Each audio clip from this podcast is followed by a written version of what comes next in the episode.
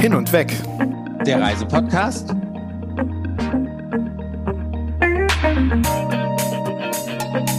Mit Sven Meyer. Und Andi Jans.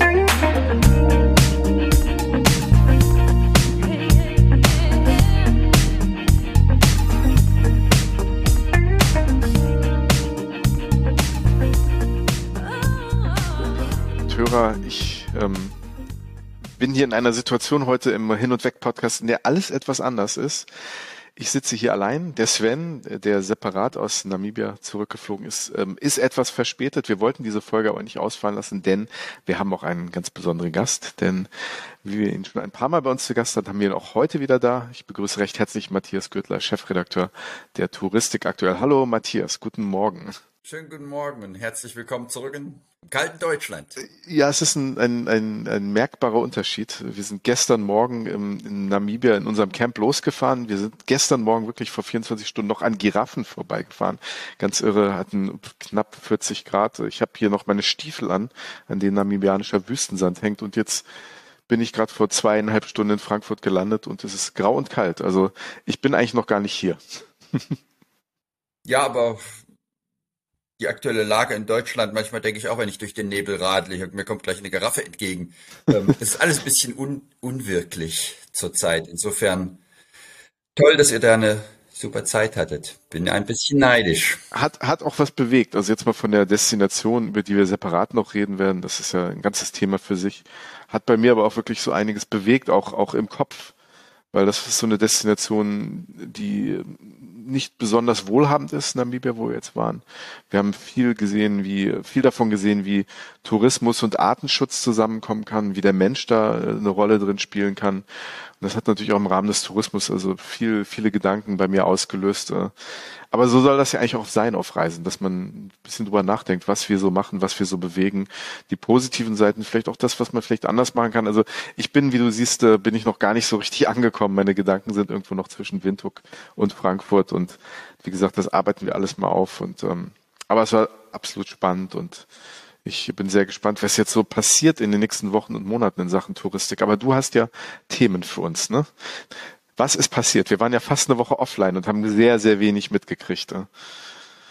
Was ist passiert? Ähm, ich meine, alle, die hier sind, bekommen es mit. Wir hatten super Buchungsmonate, August, September, Oktober. Die Veranstalter waren optimistisch. Viele Reisebüros haben richtig gute Buchungen eingefahren, haben endlich mal ein bisschen die Ernte für das bekommen, ähm, in was sie investiert hatten in den vergangenen Monaten. Sie sind nah am, am Kunden gewesen. Das wurde endlich jetzt auch mal mit Buchung honoriert. Ich habe auch dieser Tage die, die portugiesische Staatssekretärin für Tourismus, Rita Marquez, getroffen. Die sagte, endlich waren es mal nicht mehr Last-Minute-Absagen, sondern es waren Last-Minute-Buchungen. Das Geschäft lief wunderbar. Und jetzt kommen wir in den Winter rein und die Inzidenzlage ist leider, wie wir es alle mitbekommen haben, so dramatisch und schlimm, wie sie noch nie war. Und damit nimmt natürlich auch die Buchungslust ab. Also die Voraussetzungen für den nächsten Sommer sind eigentlich sehr, sehr gut. Aber die Leute haben zurzeit keine Lust mehr oder keinen Mut mehr, Urlaub zu buchen. Insofern ist natürlich, kommen wieder schwere Monate auf die Touristik hm. zu. Also die größte Rahmenbedingung scheint ja jetzt im Moment gerade einfach die Verunsicherung zu sein. Ne? Was passiert und wo kann ich hin und, und was passiert hier? Was, was wird passieren? Gibt es einen Lockdown oder nicht? Gibt es einen Lockdown für Ungeimpfte? Für die Branche bedeutet es, es fehlt wieder an Planungssicherheit. Also man hat einige Buchungen für den nächsten Sommer, aber wie es jetzt weitergeht, es wird jetzt eine Buchungsflaute geben. Irgendwann kommt es wieder zurück. Aber gerade für die Airlines und für die Veranstalter ist es ganz, ganz schwer ähm, das nächste Frühjahr und den Sommer zu planen. Mhm.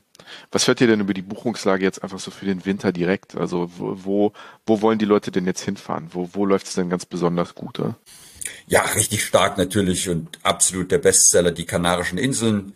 Hervorragend gebucht, leider dadurch natürlich auch teurer.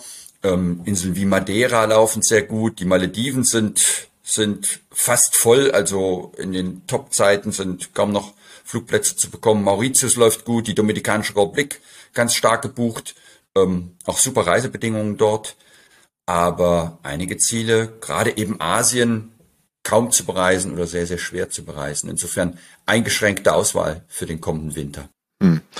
Und was gibt's noch für Themen? Also über die Buchungssituation und, und die Anfragelage hinaus, was beschäftigt euch bei der Touristik aktuell sonst noch im Moment da?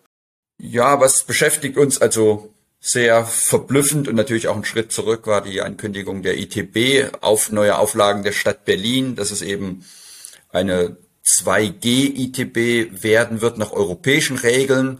Also damit sind bestimmte Impfstoffe ausgeschlossen und das bedeutet für viele afrikanische Länder, Länder aus Lateinamerika zum Teil oder auch Asien, dass sie definitiv nicht zur ETB kommen können.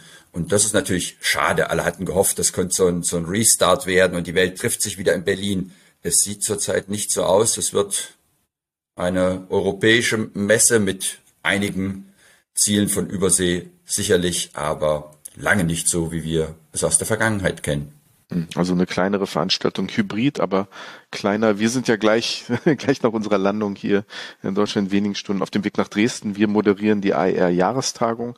Ähm, das findet in Dresden statt, wo es ja auch im Moment gerade was Corona und Zahlen angeht, auch sehr hoch hergeht. Also auch da bleibt die Lage ja insgesamt äh, ziemlich fluide. Also sehr gespannt auf die ITB Anfang März, was sich da tun wird. Du hast im Vorfeld hast du kurz erwähnt, dass du ähm, ähm, einige Nachrichten hast von den Tourism Boards. Du hast eben auch schon ähm, Portugal erwähnt. Was tut sich denn da? Ja, was ganz interessant ist, man merkt, die viele, viele Tourismusministerien und Tourism Boards ähm, gehen wieder richtig in die Offensive, wie Portugal, Spanien, Italien, Saudi-Arabien, ähm, solche neuen Ziele auch, die tauchen in Deutschland auf, gehen auf die Airlines zu, sprechen mit den Veranstaltern, machen die Pläne für nächstes Jahr und sind alle sehr optimistisch, dass es wieder vorangehen wird, versuchen teilweise die Kapazitäten sogar aufzustocken.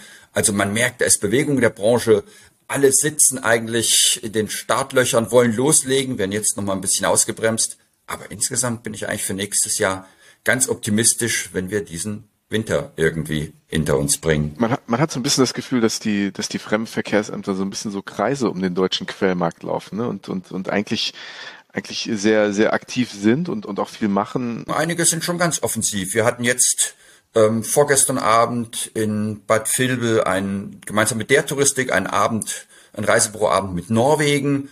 Ähm, ganz konkret äh, wurde dort gezeigt, dass für Geimpfte leider auch nur, aber ähm, der Winterurlaub absolut möglich ist, dass Flugverbindungen da sind, ähm, dass es im nächsten Sommer auf jeden Fall weitergeht und zu einem ein Neustart, dass es einen Neustart geben wird. Ähm, heute Abend ist in Frankfurt ein Seychellenabend. Es gibt viele Aktivitäten und man sieht wirklich, alle wollen loslegen und man muss sich jetzt darauf vorbereiten und dann eben bereitstehen, wenn die Buchungen kommen, das ist auch ein Appell an die, an die Reiseveranstalter, die müssen sich jetzt darauf vorbereiten. Wenn dann die Buchungswelle irgendwann kommt, dürfen nicht wieder die Hotlines still liegen und die Hälfte der Mitarbeiter in Kurzarbeit sein. Ähm, man muss jetzt den, den Start vorbereiten. Wann er dann kommt, ist leider zurzeit offen. Rede von loslegen. Du hast ja schon längst losgelegt. Du warst äh, auch ganz gut unterwegs. Du warst in der Türkei, habe ich gesehen, und du warst auch vor einiger Zeit in Italien.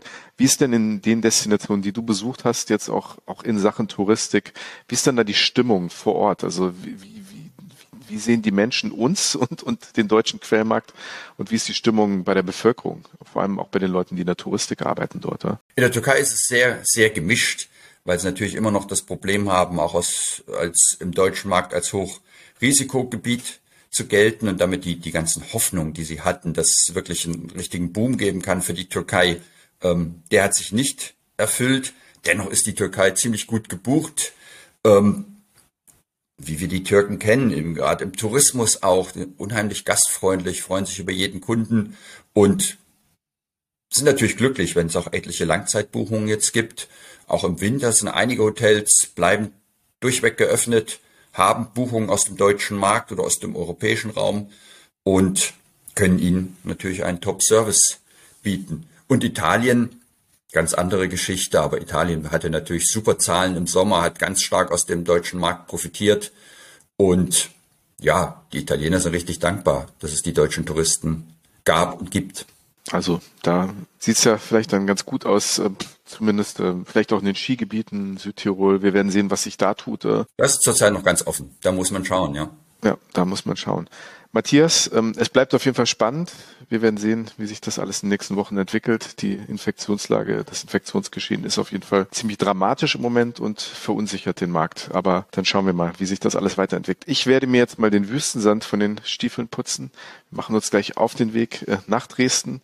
Sven sollte auch in wenigen äh, Minuten in Frankfurt landen und dann machen wir uns auf den Weg. Auf jeden Fall erstmal vielen Dank, dass du uns ein kurzes Update gegeben hast.